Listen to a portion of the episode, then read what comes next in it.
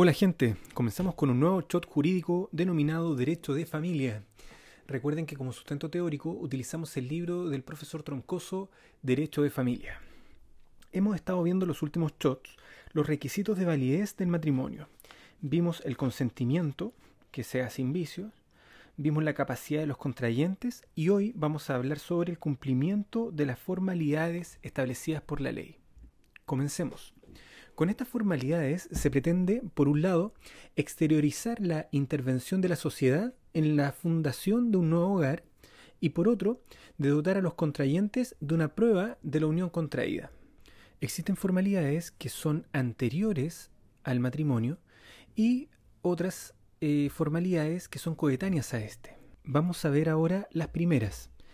La primera sería la manifestación. Las personas que deseen contraer matrimonio deben poner en conocimiento del oficial de registro civil su intención, y este aviso es lo que se denomina manifestación. Y el segundo sería la información. Se la define diciendo que es la comprobación mediante dos testigos de que los contrayentes no están afectos a impedimentos y prohibiciones.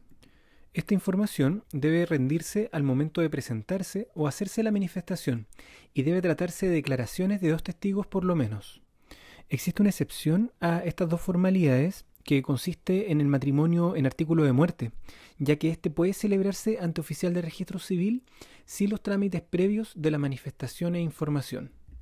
Ahora, respecto a las formalidades coetáneas a la celebración del matrimonio, debemos comprender que el matrimonio al ser un acto solemne, debe expresarse el consentimiento con todas las solemnidades prescritas por la ley. La primera tiene relación con la época de celebración del matrimonio.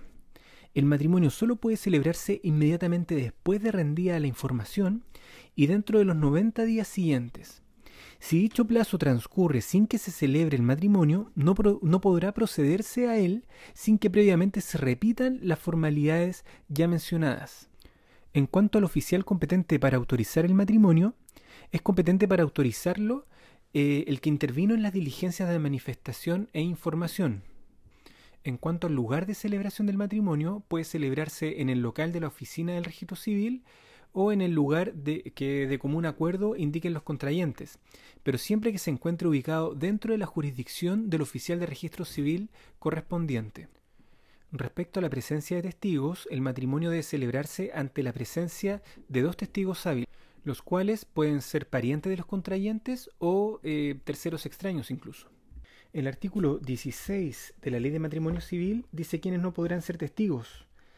Son los menores de 18 años, los que se hallaren en interdicción por causa de demencia, los que se hallaren actualmente privados de razón los que hubieren sido condenados por delito que merezca pena aflictiva y los que por sentencia ejecutoriada estuvieran inhabilitados para ser testigos y los que no entendieren el idioma castellano o aquellos que estuvieran incapacitados para darse a entender claramente.